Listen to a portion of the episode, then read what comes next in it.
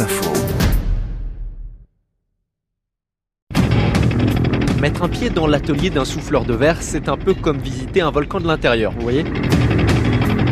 Mais parfois, l'information exige de transpirer 3 litres pour recueillir dans le feu sacré le secret de fabrication des boules de Meisenthal. Jérémy Ludwig, verrier depuis 18 ans, sera notre professeur. Déjà, je vais prendre une canne qui a été préchauffée pour avoir de l'adhérence avec le verre. Elle chauffe environ entre 400 et 500 degrés.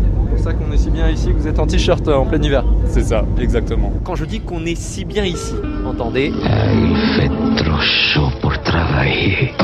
Dans l'atelier, trois fours de fusion chauffent à 1300 degrés. On y retourne? Je vais pouvoir cueillir un- une quantité de verre. Il faut jouer avec la matière, donc répartir les épaisseurs. Là, je vais souffler dans la canne. J'emprisonne de l'air dans la canne. L'air se dilate au contact de la chaleur et vient percer le verre.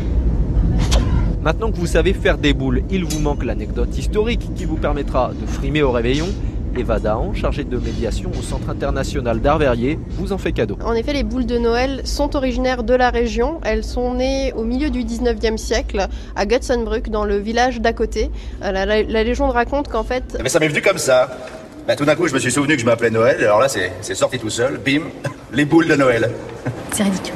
C'était la tradition de décorer le sapin, euh, l'arbre de Noël, avec différents fruits, des pommes, des noix, etc.